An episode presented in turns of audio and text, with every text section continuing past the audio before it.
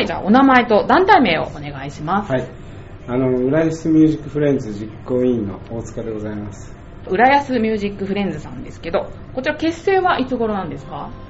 あ、この浦安ミュージックフレンズは、あの、まあ、あの、結成は、あの、今年の頭でございます。はい。活動場所は？活動場所は主に、あの、公民館うんとか、あの、そういったところ適宜借りて、仲間が集まってコンサートをしています。浦安市内の公民館です。浦安市内の公民館です。大体どのあたりなんですか？あのやっぱり高須の今コミュニティがあのあそこはあの PA が全部揃ってるものですからそこのマイクの設備がすぐ使えるという活動内容はどのような？活動内容はアマチュアの、まあ、音楽愛好家主にギターあの、まあ、ウクレレなんかもそうですけど、まあ、弦楽器がメインですけどそんな人間がこう集まって、えーまあ、楽しく音楽を聴こうと、まあ、自分で、えー日頃歌ってるやつを歌うのもあるしみんなで何か合奏しましょうっていうような形で何か一つの曲をみんなで代わり番号で歌うとかそんなことをしてます。大体何人ぐらいいらっしゃるんですか？今はあの財団はまだあの7名でございまどういう人たちが多いんでしょう？かすやっぱりあのリタイアした人ですねあの若い人も全然あの年齢制限国籍すべて問いませんので、なるほど。ね広く募集してます。結成して間もないですけど、うん。これまでの活動っていうのは？あのこれまではもうすでにあの高須の公民館で、まあ、一度もあの4月にやりましてで、まあ、あのその中で、えー今回このレアスミュージックフレンズっていうのを、まあ、そういう音楽仲間のネットワークが、まあ、す。でに音楽活動はもうかれこれ十数年前からやってますんで、えーその仲間でこういうものをやりたいなともう少しちょっとレベルの高いコンサートをやりたいなということで今回やってます。具体的に立ち上げるようになったきっかけとかはあったんですか？やはりあの3年前にあの浜名湖のフォークジャンボフォークジャンボリーというのにあのカズンというバンドで参加しましてそこでやはり、えー市民の皆さんがやっぱりそのそのフォークジャンボリーその土日にかけて、えーかれこれそれこそ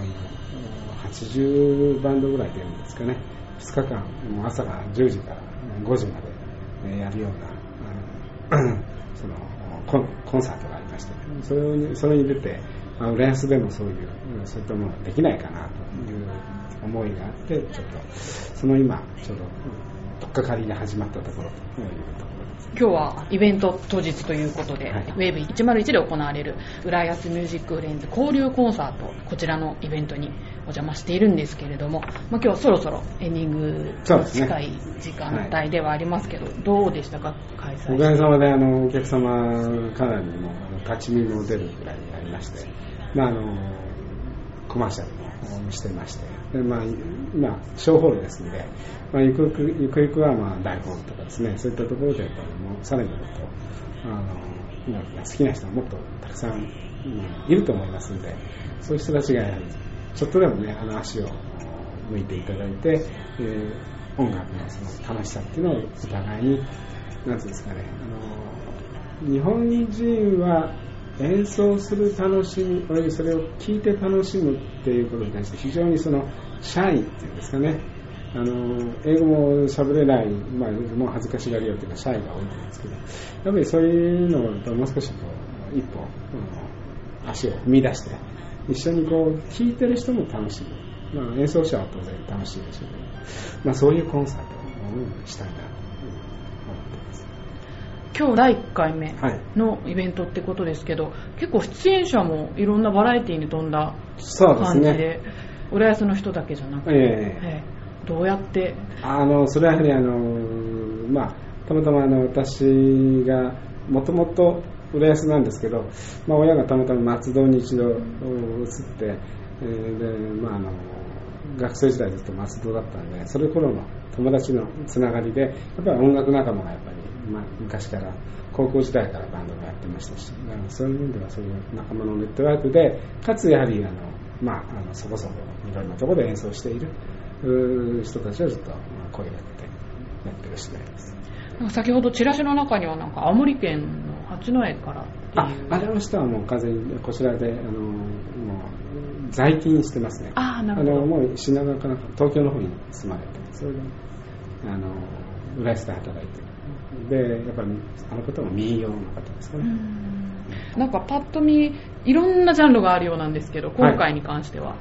今回はあの交流コンサートということで音楽っていうのは基本的にあの垣根はあまり僕は僕自身はないなと思ってるんですね、えーただあのその人は人それぞれ好き嫌いはあっていいと思うんですけどそういう面ではそのあこういう音楽もあるんだっていうようなのを例えばフォーク好きの人が民謡を聴いた時にあ民謡ってこういう風になるんだとかいうまあ民謡好きな人があ今度フォークを聴いた時にあこういう音楽があるんだとかもっと、うん、ポップスを聴いた時にこうなんだっていうのを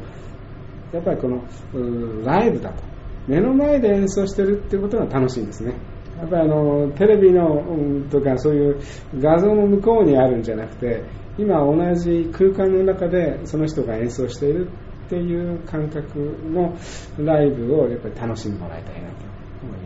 思っています、ね今でもライブの動員数っていうのは結構増えてるってなんか CD の売り上げは落ちてるけどライブ動員数は増えてるっていうそそうういう話は、うんうん聞きますだからやはりあのそういうのはやっぱりその足を運ぼうと思うようなライブにしていかないといけないあの行ったらちょっとあまりあのちょっとあの、まあ、例えば極端な下手だったとかね。そういうのだとやっぱりもう一回そこ行こうと思わなくなっちゃうんで、うん。逆にやっぱりその楽しい、うまいそういう人たちを極力集めてそのそういうあコンサートをねやっていきたいなと思ってます。とメンバー募集もされているようなんですがそうですね。あの、一応あの、ファーストステップっていう風な形でですね、えー本当の初心者、およびなんかちょっとギター抱えてひ自分で自宅で弾いてるんだけどそれだけじゃ一人ぼっちだけじゃ寂しい寂しいとかつまんないなというような人およびそのバンドをやりたいなとうんでまあきっとあの60代超えた人だと例えばあのうんなんていうんですかねあのフォークをやりたいとか、まあ、ちょっとした簡単なそのまあ、エレキバンドはちょっとあんまりやってないんですけど、まあ、とにかくフォークロックみたいな、うん、サイモンドガーファンクルとか、まあ、いろいろありますけど、まあ、そんなものやりたい。今だとユズとかそういうのなんですかね、まあ、そういう面では一人でやるより二人でやった方がより楽しいしまたあのえー一人でやると、まあ、その人の力量で全部決まっちゃうんですけど二人でやればお互いに半分半分、うんそのケアしてねサポートしてややればあの結構、うまく聞こえるということもあるもんですから、やっぱりグループでやるっていう楽しさ、それも含めて、音楽で楽しいよ、まあ、あのっていう気持ちになってもらいたいために、まあ、そういう初心者の方にぜひ参加していただいて、で今回、第1回目はですね、えー共通のお題ということで、神田川、E マイナーの楽譜が、まあ、フォークやってる人だと大体わかると思うんですけど、あるんで、それをもとにぜひ弾けるように、あるいは弾けない人が来たら、あ、こういう風に弾くんだっていうことも経験できるような、まあ、あの、グループ、その音楽愛好家の仲間でございます。あの、ぜひ参加していただければ、今度はね、9月1日の日曜日、高須公民館10時からいたしますので、ぜひあの、お持ちのアコギ、アコースティックギターと、うん今今自分でやってるような楽譜をお持ちになって参加していただければ PA の設備は整ってますので、えー歌いながら弾くというようなことをちょっとやってみませんか？というところで募集してます。これアコギは中心だけどその他の楽器はご相談ください。そうですね。あのやはりあのパーカッションで例えば花本が叩けるんだけど一人で叩いても面白くないからっていう人がいればでできたらその来た仲間でなんかバンドみたいなのもできないかなと思ってましてお互い例えばラテンやりたいっていう人が集めればラテンのバンドをやればいいしいや日本のフォークをやりたいんだっていう人がちょちょうど集まればそういう人たちの出会いの、うんまああのなんていうんですか音楽の愛好家のお見合いみたいなんですね、えーそこでこう好きな者同士がいてじゃあこういうバンドやろうよっていうようなそういうとっかかりにもなってもらったら嬉しいなとはい。今後なんか目標としていることとかってありますか？え今回のその浦安ミュージックフレンズというコンサートできたらもう毎年かつまたもっと、えー動員数も増やしてさらに大きなものをしていきたいなと思っています。はい。ということで、今回お話伺ったのは、浦安ミュージックフレンズの大塚和則さんでした。ありがとうございました。どうも。そしてこの街には人の数だけ束ねられた太いロープがある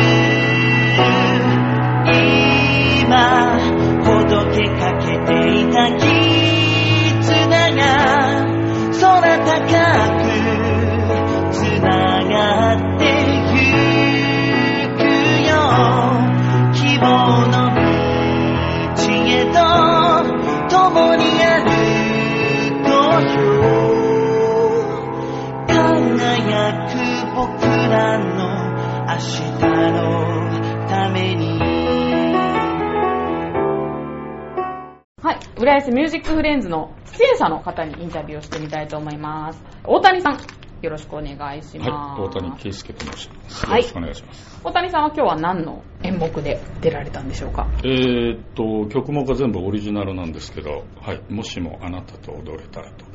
それからママの日曜日、えーそれから待ち続けてを歌わせていただきましたね。こちらご自分で作作そうですね曲されたもの、はい、ギターの弾き語りで、ギターの弾き方えですね。4曲歌はい。っていただきましたけど、歌うようになってどれぐらい？えーっと、小学校6年生から歌ってますんで。6年生から？はい、ギターと一緒に、うちの父親が田畑義雄の大ファンで、で家で弾き語りしてたんですけど、それをずっと真似て、まあ最初はコピーばっかりでしたけど、じゃあもうギター弾き語り何年？だからもう年から弾いちゃったら、47、8年やってるんじゃないですか。すごい。10 11歳か2歳ぐらいですか。ね大ベテランですえねえ。長くやってりゃなんとかなるだろうとか、えー本業はピアノのそうです。調律師ということで、やっぱり音楽に関わる。そうですね。好きでずっとやってまして。まあこれ今じゃ学生の時もバイトでまだカラオケがある前に僕は流しやったりしてましてね。あ、そうですか。ええスナックなんかで。だからあの頃赤本って言って古い演歌ばっかりなんですよ。でそういうので演歌とかも、まあまあ、父親からよく古賀メロディーだとか聞いてましたんで多分我々はフォーク世代ですんでね。うん。ビートルズ以降ですからね。フォークの生ギターかエレキギターに持ち帰るか。僕はエレキは持ったことないんですけど。あ、そうなんですか？ええエレキは持った。ギターは10本ぐらい買い替えましたけどね。エレキギターは1回もないですね。もちろんピアノも弾かれると。思まあちょっと遊びでは弾けます。あはい。遊びで、はいはい。そうですか。弾くのと直すのっていうのは違うんですか？いや全然違いますね。だからピアニストの方が音を合わせられるかって全然別物でしてギターは皆さん56弦バイオリンとかもああいう楽器は全部自分でやりますけどうん。ピアノの場合は演奏家と僕らは演奏者がタッチがどうのとか言いますよね。音色を硬い音とかいろんなの。それを鍵盤の寸法とか0.1ミリとか、えー0.5ミリここどうのこうのっていう数字にその要要望を変えてでそういうソフトな音とか硬い音とかタッチがどうのっていうのを変えるようにするのが技術者なんですよ。あだから F1 のレーサーはすごいスピードに慣れて運転もうまいですけど整備士は別にそんなねあ。あまあね。うん、速い車はいはい乗るとは限りませんから、だから整備の A 級、1級とかいう方ぐらいでしょうね。うんなんかでも直すのにやっぱピアニストの気持ちとか分かった方あが。やっぱりいいですね。多少弾けた方がいいですよね、自分もね。出身はどちらなんですか？えっとね、生まれはね、私、九州の福岡県加宝郡っていうところで、郡です。今もなくなったかもしれません。そうですなくなったかもしれない。あの、炭鉱町で。我々、55、6以上の人じゃないと多分記憶ないと思うんですが、三井三池というこう炭鉱がありましてね、月が出た出たの三井三池炭鉱。はい。そこが大爆発を起こしたんですが、私が9つの時で、その2年前に、私は父親が仕事を変えて大阪に移ったもんですから、7つの時に引っ越したんですね。で、その2年後に大爆発しまして、あええその年でしたね。えー確か9つですから、東京オリンピックの年なんですよ。まだ生まれてないでしょ？そうですね。そこは生まれてないですね。そうですね。じゃあ大阪でも長いこと。そうですね。学生、大学出るまでは大阪ですねその後ピアノの関係で浜松、静岡に行きましたけどね。あーじゃあどんどん東に。そうです、そうです。東京が一番最後です。ああ、なるほど。今は東京に。ど。そうですうん。横浜に住んでます。こうやってご自分ではい。作詞作曲するようになったのっていつ頃からなんですあかのね、最初やっぱり詩が書けなかったんですよ。で、僕はピアノの調律だけじゃなくて、本当は製造業でして、あの海外行って中国ですとか、大体ね、ヨーロッパ、ドイツ中心にね、10カ国ぐらい回りましたね。で、そこで売れてる、売れるピアノを聴いてきて、今度は安いところで、日本はもう技術、あの料金が高くなっちゃいましたんで、だから中国とか東南アジアで作ってたんですけども、中国、韓国、台湾、それをちょっと進んだ国で、まあ、量産品ですからね、一級品じゃないんですけど、そういうヨーロッパに売りに行ったりシンガポールとか上海とか、だから32から45までほとんど日本にいなかったんです。あそうですか、えへで設計図書いてそれを中国語だとか英語だとかあのハングルとかに訳して説明書を書いててその暇な時に曲を作っただからそれからですね40過ぎてからじゃないですか僕。自分でこれハングルのあ本当だ。あじゃあ韓国語も読み書きでハきるんですね。ングルはほとんどできると思いますねああそうですか。冬のソナタの映画なんか下の字幕いらないですね。ああそうなんですね、えうちのラジオ局もですね、ちょわよ .com という名前で。ちょ。わよ .com 素晴らしいですね。ちょわよちょわよって。そうなんです。いやなんか向こうの文化とかもなんか影響されながら。あ、音楽結構ありますよ。あそうですか。と僕思いますね。どこが良かったですか？うーんやっぱりそのギターを弦楽器というよりピアノみたいに打弦楽器ですねピアノは鍵盤叩いてえー人間の指じゃなくてハンマーというのはこう弦にポンと当たるんですけども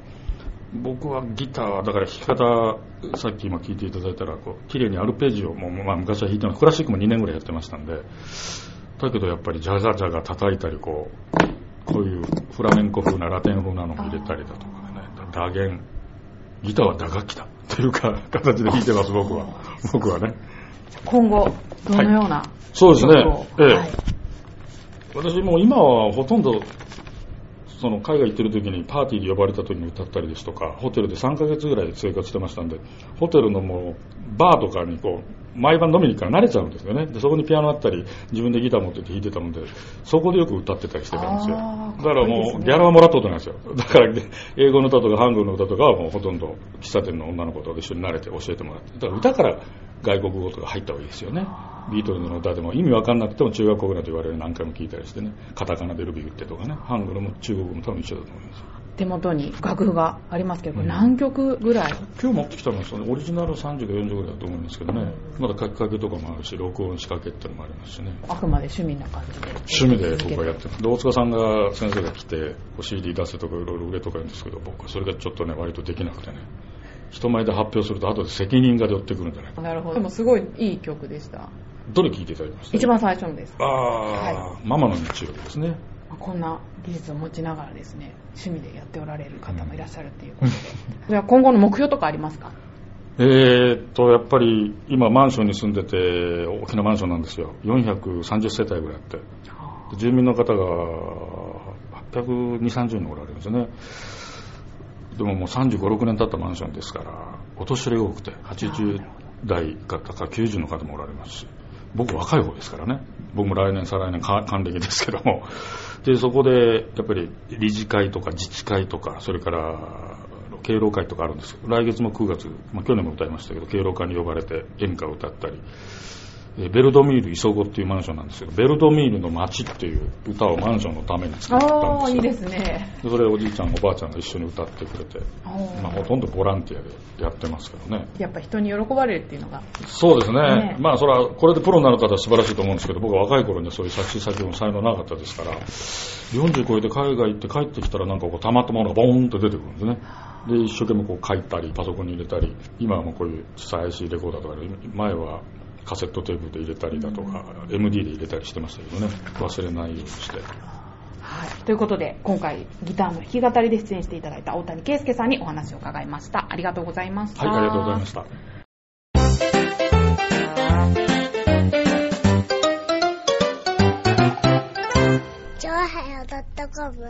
では、出演者の方を紹介いたします。お名前とバンド名をお願いします。はい、えー、鳥だまり徹と言いまして、えー、印西市のペアーズというバンドで、えー今日は出演させていただきました。はい。結成して何年ぐらい経ちます1年半ぐらいですね。はい。か割とじゃあ浅い。そうですね。もともとあの3.11の東日本大震災の後に、まあ、あの北総の梨農家を応援しようということで梨の木の歌っていうのを作りましてであのそれをきっかけにあの、まあ、北総地域の腕利きのメンバーはに集まっていただいてですねそれでできたバンドなんです。活動はどの辺で？えあの印西市が中心なんですが印西バンドストックというですね地域のあの音楽仲間のえ集まりがありましてで年に2回ぐらいあの千葉県千葉ニュータウン中央の駅の近くの公民館の、えー視聴覚室なんかでライブやってましてでそこを中心にやってますメンバーは何名ぐらいいらっしゃるんですか今ですね、えー私含めてペアーズは6人ですね。全員印西市なんですか？え、あの、と言いたいところなんですけれども、えー白井市の方それからえー船橋市の方、で、えー鎌ヶ谷の方いらっしゃるんですが、皆さん共通しているのは北総線の沿線ということですね。あそういうこと、はい。どういう関係の方が集まってるんですか？えもう本当にあの普通のお仕事をされてる方が大半なんですけども、まあ、私はあの、まあ、えー週刊誌とか記事を書く仕事をしていたりそれからあのお一人あの、えー、と編曲なんかをしていただいている、えー方はあのカラオケの音源配信みたいなのを本職にしてますね。震災をきっかけに立ち上げたバンドっていうことですけど。もともとその音楽仲間の中にあの梨農家の方がいらっしゃって皆さんご存知だと思うんですけど千葉県は実はあの梨の出荷量が日本一なんですね。あ日本一なんだ。日本一なんです。意外とね鳥取だと思うかもしれませんけど実は千葉県が日本一ではい。でやっぱりその震災の後に、まあ、放射能のいろんな影響でですねあの今年は出荷できるかって、まあ、皆さん非常にご苦労されてで、えー実際にやっぱり身近で梨農家の方いらっしゃるわけですからその方のお話を聞いて歌詞を作って曲つけたんですね。で私たちの気持ちとしては、ま北総の梨は幸いなことに皆さんまだ買っていただける状態ですけどもやはり実は福島も梨って作ってたんですけどもあの、まあ、会津地方なんかはねまだ美味しい果物食べられますけどやはり浜通りっていうああいいわきとか相馬とかのあたりの、えー梨は今食べれ、ね、あの生産できない状態ですよね。ですからあのそういうところの農業をなんとか復興を応援したいなと。いうのがあの私たちの願いですね。CD も入り口の方で売っているようなんですけどこれはネットで販売とかされて？えあのーあとモンスター FM っていうところであのサイトであのネット配信でもしているんですけれどもライブなんかをしたりするときに CD 販売したりそれからホームページもペアーズで検索したらありますのでで連絡してくださいましたら1枚200円で買っていただけます梨の木の歌ですか、はい。こちら以外もいろんな曲ありますけどい。曲って全部オリジナルなんですか、そうですね。あの全部僕が作ってるんですけども梨の木の歌はあの売れたものを福島に寄付するっていうことでやってましてで他の曲は例えばあのゆきじさんのですね、えー曲なんかは昭和歌謡をテーマにしていてでこういうその地域の音楽仲間でですね音楽を作ってでボーカルのゆきじさんも印西市在住の、まあ、人妻の方なんですけどすごいもう人魅力的な人妻で声もすごく素敵だなっていうことでみんな集まってるやってるんですけどもなんとかもし売れたらあの大手レコード会社からじゃなく地域の人たちの力で最後は紅白にっていうのをですね考えてやってるんですね。えー壮大な素敵ですよね。うん別にその地域の人たちがいいなと思って盛り上がって、もし紅白なんかに出られたとしたら、他の地域の人たちも音楽好きな人いっぱいいらっしゃると思うんですけども、こうそういう皆さんの力でですね、夢を実現するっていう、もうみんないい年なんですけど、アラフィフのね。でも、アラフィフでもできるよっていうところをみんなに見せたいなと思ってるんです。はい。その世代って音楽好きな人が多いと思うのでそうなんですよ、ちょうど、うんまあ、私はまだ子育て中ですけども、例えば子育て終わられた方で、昔ギター弾いてたけども、あのまたチャレンジしてみたいとかですね、あの印西バンドストックの組織も、やっぱり50代以上の方、40から50代以上の方、多いですね。今日ペアーズさんとそしてゆきじさんの舞台見させていただいたんですけどすごくパワーがあるなと思いまして、はい印西っていうのはどんな街なんでしょう？あの今、本当に発展してましてですね、あのこうマンションがどんどん建って、で最近もあのコストコがオープンしたりしてですね人口が増えてるんですね。でそういうところで引っ越してきてあの例えば中には北海道から、まあ、転勤で引っ越してこられて音楽がやりたいということで印西バンドストックを見つけて入ってきてくださった方なんかもいらっしゃってですね。みんなどっかでやりたいという気持ちはあるんですよね。その舞台をたまたま私たちは印西バンドストックという組織でもう誰でも来て OK ですよということで開いてやってるっていうことなんです、印西の歌も。そうですね。例えば、千葉乳の歌とか、あはいはいはい。それから、あの、印西のキャラクターは、あの、印西君っていうのがいるんですけども、あそうなんですか。ええ。ゆるキャラでゆるキャラでピンクのサイなんですけど、それであの、印西君がやってくるっていうテーマソングを勝手に作ってですね、で、みんなで、そうで夏あの、踊りを作って、はい。で、それを今度、あの、夏祭りにちょっと披露しようかなとかですね、そんな面白いことをいろいろやってるんですね。じゃあですねペアーズのモットーとかありますか、あの音楽って2つ意味があると思うんですね。自分たちが楽しむっていう意味と、それから聴いてくださる人が楽しむ。両方ないとやっぱりダメだと思っていて、僕たちはもうとにかく聴く人たちを笑顔にしたいっていう気持ち一心でやってます。そのエネルギーが今日も客席に伝わって。だってですね、でも本当に浦安のお客様の皆さんも非常にあの乗って聞いてくださったりしてとっても嬉しかったですね。はい。はい。今後の目標とかありますか？そうですね、はいあの曲を実はゆきじさん今日4曲あの披露しましたけどもうすでにあの13曲ぐらい僕作ってましてですねああ、鳥だまりさんが作っておられるんですね。そうです、えーもう妄想でね、へー あの人妻う人妻女性の恋みたいな。なるほど。感じで妄想で作ってるんですけども、はい。それをこうちゃんとあのレコーディングをしてで、まあ、今 CD 今太鼓さんっていう曲と浅草秘伝でカップリングで CD してますけどもアルバム作りたいなと思ってますしからあのゆきじさんの体力が許す限りですねライブに出てもらって一人でも多くのお客さんに聴いていただく。でそそちらは紅白を目指すということですけどもう一つはやっぱり地元を盛り上げたいなっていう気持ちがあって千葉乳の歌だとか印西君の歌をですねどんどん広げて印西市っていうのは音楽楽しいとこだなっていうのをぜひアピールしていきたいなと思ってますはい、ありがとうございました。ということで、今回の出演バンド、ペアーズの鳥だまり徹さんにお話を伺いました。ありがとうございました。はいありがとうございました